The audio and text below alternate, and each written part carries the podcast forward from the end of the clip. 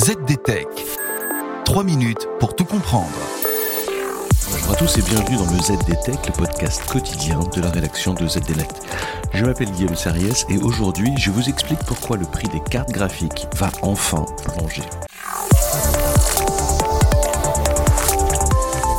Après 5 années de hausse continue des prix des GPU, les Graphic Processing Unit, voici qu'il va devenir peut-être pas encore abordable, mais en tout cas envisageable de s'offrir une carte graphique. Mais avant de comprendre les raisons de cette baisse, il faut que je vous explique pourquoi ces cinq dernières années, le prix de la carte graphique a été tiré continuellement vers le haut. D'abord parce que les cartes graphiques sont utilisées pour miner de la crypto-monnaie et que la crypto, à commencer par le Bitcoin, est sacrément à la mode ces derniers temps. Ce nouvel usage des cartes graphiques en fort développement a créé à certaines périodes récentes de véritables pénuries de GPU. C'est ajouté à cela une autre pénurie, plus récente celle-là, de composants électroniques nécessaires à la fabrication de cartes graphiques. Des difficultés d'approvisionnement liées directement à la pandémie de Covid-19 qui frappe les pays asiatiques producteurs de ces éléments indispensables au matériel informatique. Résultat, une explosion des tarifs.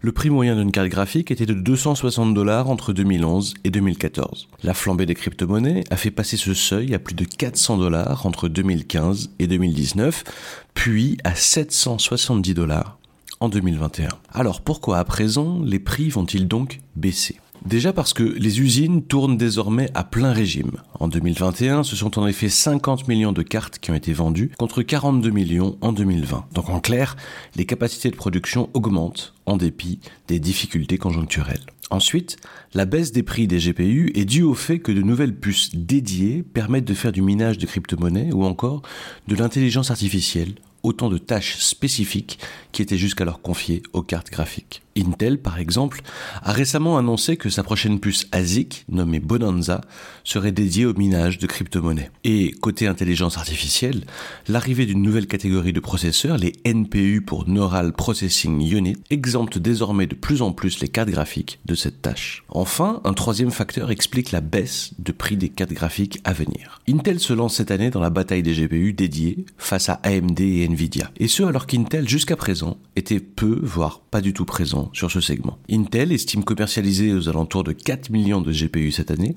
de quoi éventer sérieusement la chaleur sur les prix des cartes graphiques. Et voilà, normalement on a fait le tour du sujet. Pour en savoir plus, rendez-vous sur zdnet.fr et retrouvez tous les jours un nouvel épisode du ZD Tech sur vos plateformes de podcast préférées. ZD Tech. 3 minutes pour tout comprendre.